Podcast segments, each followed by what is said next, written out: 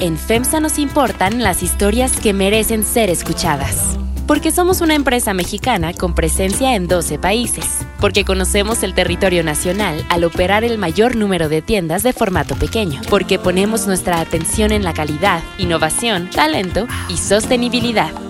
FEMSA y así como suena te presentan Bote Pronto, un debate sobre la marcha.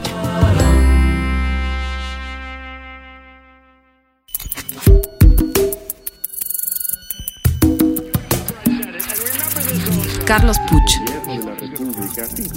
María Scherer Ibarra. Ignacio Marván Laborde. Jesús Silva Herzog Márquez.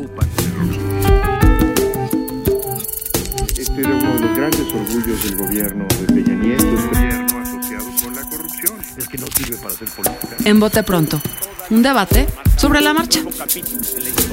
Bienvenidos a Bote Pronto, como todos los martes. María Scherer, muy buenos días. María. Hola, buenos días. Jesús Silva Herzog Márquez, ¿cómo Hola, estás? Carlos. Nacho Marván, ¿cómo estás? Buenos días a todos. Bueno, pues ya hay candidatos, ya no hay precandidatos, pero ahora lo que se está poniendo muy bien son las otras muchísimas decisiones que tienen que tomar los partidos en una elección concurrente, complicada, llena de gobernadores, diputados, diputados locales, etcétera. Y en todos los partidos traen sus líos. María, arráncate. ¿Qué partido trae más líos?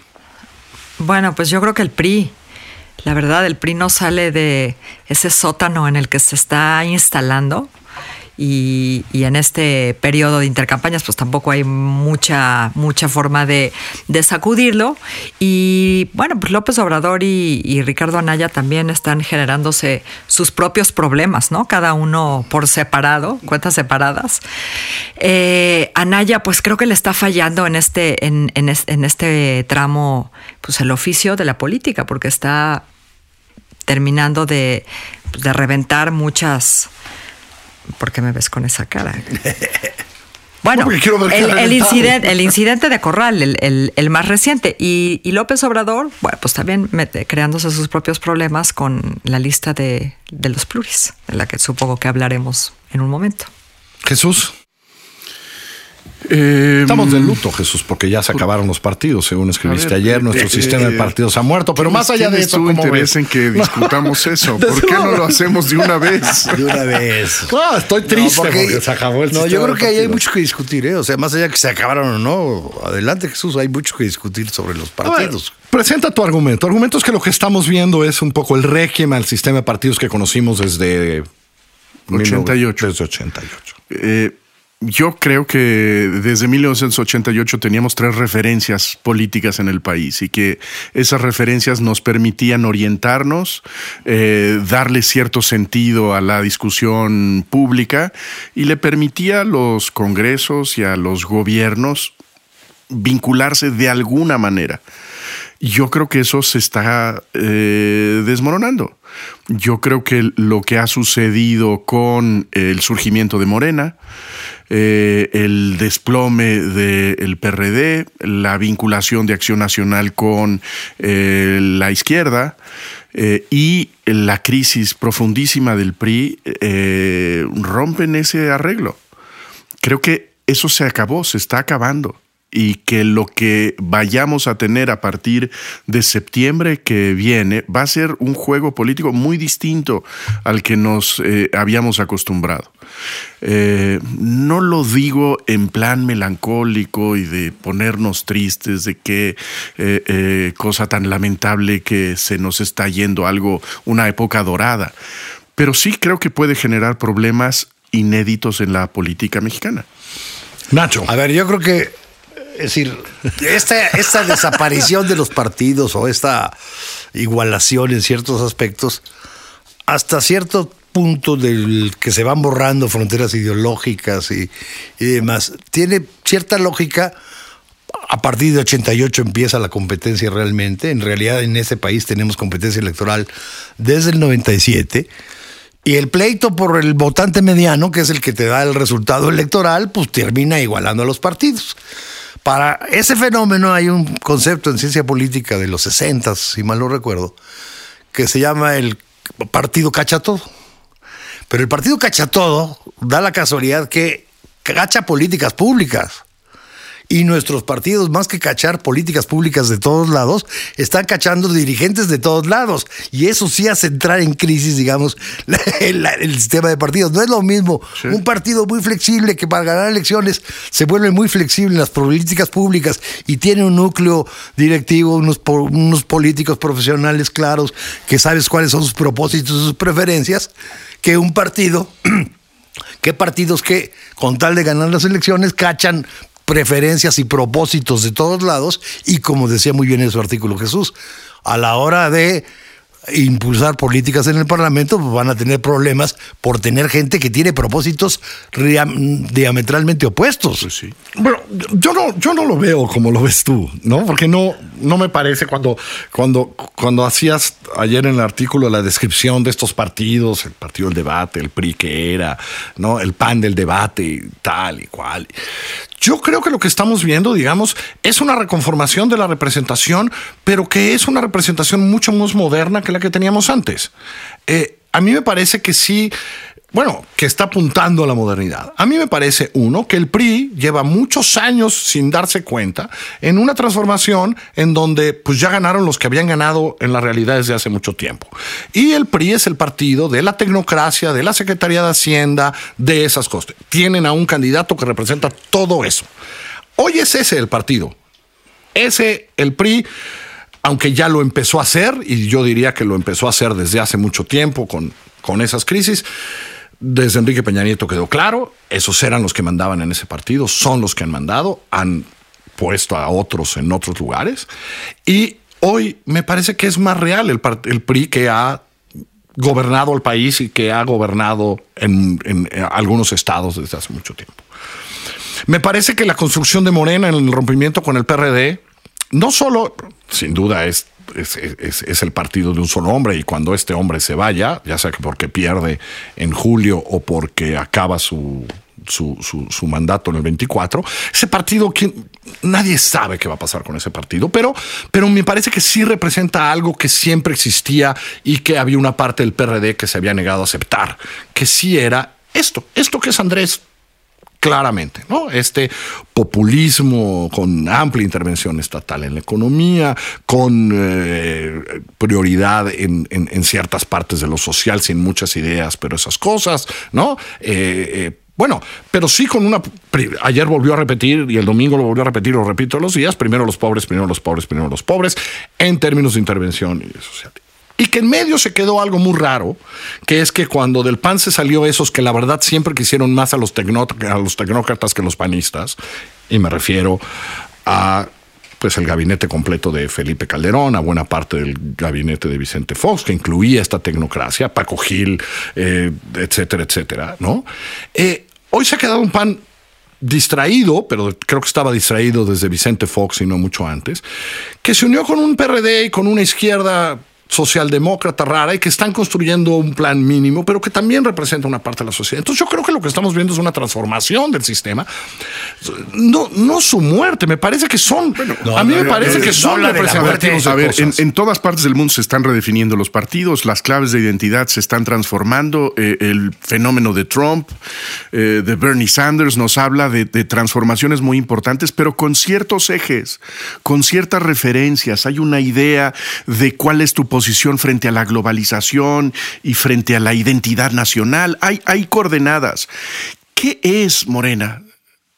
Y, no podemos responder con el discurso de Andrés Manuel López Obrador. No tenemos otra Morena? cosa. Bueno, Morena es eh, el liderazgo de, López Obrador más una alianza con el partido Encuentro Social. Eso no es una anécdota, eso es relevante. El día de hoy, el candidato puntero Andrés Manuel López Obrador nos ofrece una constitución moral en donde los líderes religiosos del país nos van a redactar una guía moral para pero de acuerdo al bien. Jesús no es la primera vez que lo dice. Por supuesto que no es la primera vez. Ese, ese discurso Eso mojigato de López Obrador es él. Hay una izquierda mojigata. lo que sus, hay una izquierda populista y mojigata que existe hace mucho tiempo en esta eso país que representa Morena. Eso significa que el eje habitual de la izquierda, que tenía una agenda de derechos, que tenía una agenda eh, eh, que podía uno identificar con nuevas causas, murió Eso ya no existe. No hay nadie en esta campaña que esté abogando explícita, abierta y orgullosamente por una agenda de derechos. Nadie. Ni siquiera el PRD que está ocultando que, que en la Ciudad de México abogó por la igualdad en los matrimonios, por eh, eh, la despenalización del aborto, etcétera. Nadie habla de eso. El que eso esté oculto en el debate público no es relevante para identificar un cierto mapa. Cuando hablamos nosotros del servicio que le hacen los, los partidos a, un país, es ser referencia, es ser me una parece que el PRD de la ciudad está, está diciendo lo mismo que Alejandra Barrales le salió a contestar a mí que la Riola exactamente igual. Por cierto, Claudia también lo dijo, eh, Sheinbaum, porque, porque a lo mejor esta agenda de derechos eran agendas locales. El PRD. No, no eran agendas locales. No está ahorita en la agenda, punto. O sea, y ahí ni nos desgarremos las vestiduras o no. Estás más bien en decir qué está en la agenda y cómo se están posicionando en, ella y cómo en ese posicionamiento hay unas mezcolanzas tremendas. pero mientras haya mientras haya dinero va a haber partidos. Yo, yo creo que como Carlos. Mientras haya votantes. Pues es que Nacho, sabes, yo creo que los electores también, los electores también está, estamos un poco entumecidos, ¿eh? Con esto, con un escándalo sobre otro y yo creo que no es, es, sí es más cierto que nunca el, lugar común de que todos los partidos son iguales, ¿no? Todos los políticos son iguales. En este momento sí, pero también hay podrían transformarse, eh, eh, un partido puede transformarse también o arropar un movimiento social, cosa que eventualmente pensaba, o yo hubiera pensado que iba a pasar con la corrupción y claramente no está pasando. para darnos cuenta de cuál es nuestra realidad, con todos estos problemas de los partidos, tres candidatos tienen asegurado el 85% de los votos. Entonces, ¿cuál crisis de partidos, eh? Y me, parece que algo representa. O sea, a mí me parece que porque creíamos que el. Porque, o sea, que. Y se pueden reacomodar, ¿no? Que nunca.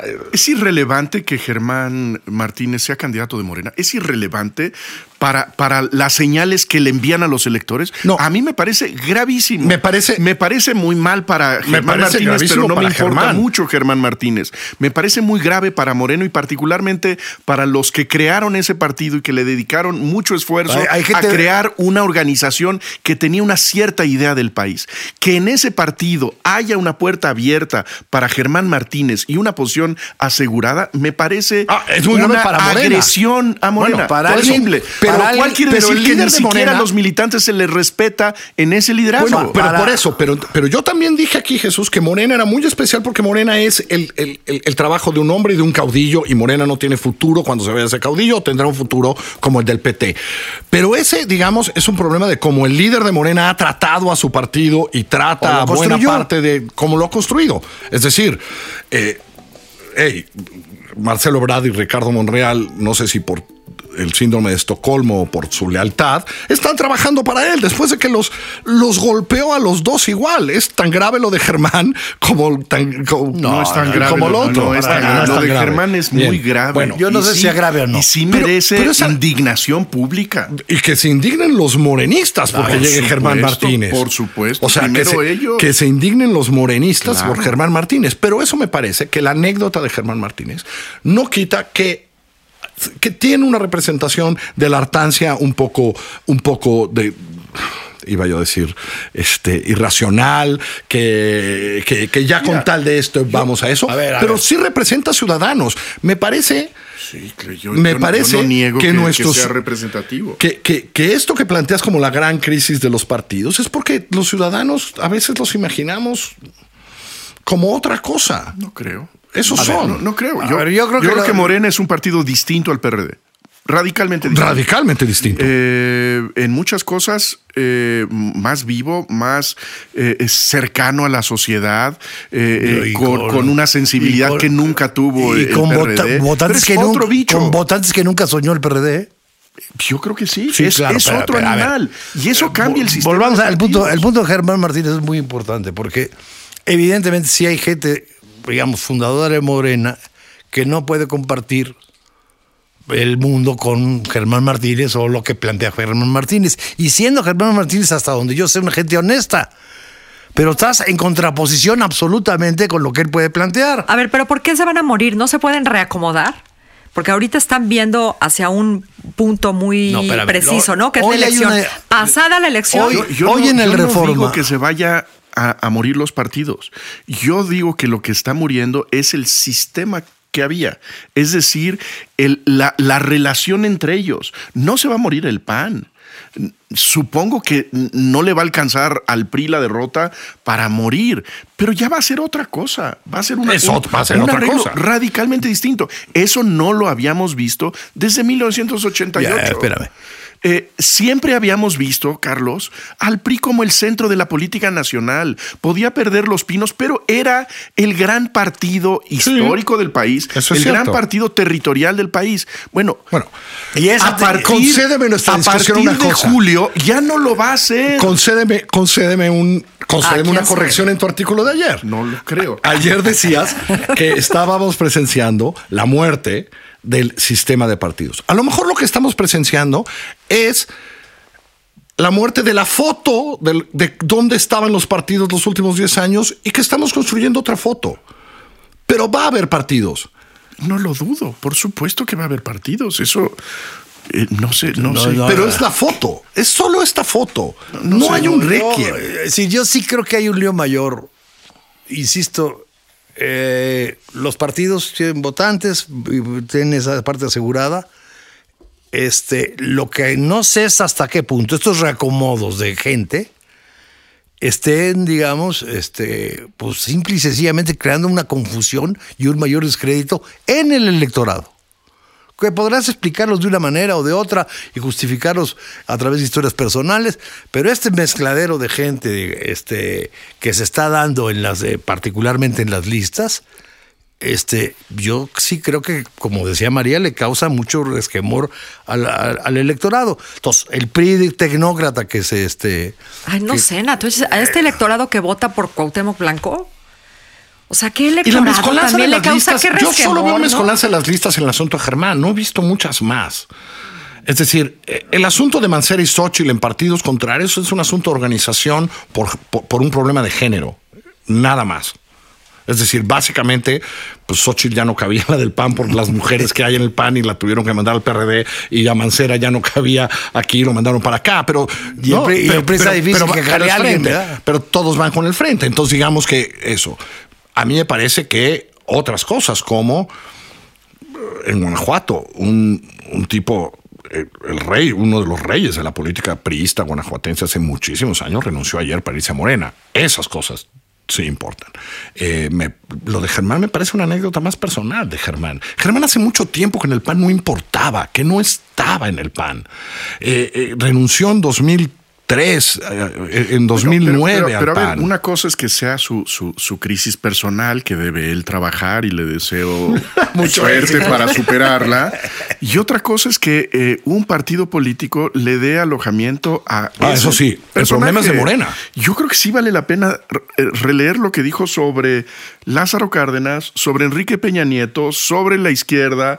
Eh, yo creo que vale la pena recordar cómo es posible que esté en, en- en Morena.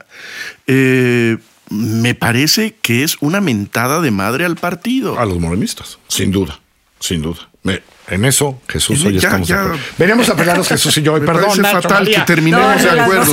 Vamos a acabar de acuerdo el día de hoy. Vamos a acabar de acuerdo el día de hoy. Que les vaya muy bien. Desde la próxima semana, hoy nos alargamos, que ya llevamos 15 minutos, ¿no? Y luego ya, próxima semana vamos a inaugurar una sección al final del programa propuesta por Jesús. Así que vamos a ver a quién le toca. Que les vaya muy bien. Esto fue Bote Pronto. Nos encuesta en Apple Podcast, por cierto, que va a cambiar de look la próxima semana y vamos a estar prominentes ahí. Este, ahí nos pueden ver. Gracias, nos pueden escuchar. Vote pronto. Un debate sobre la marcha.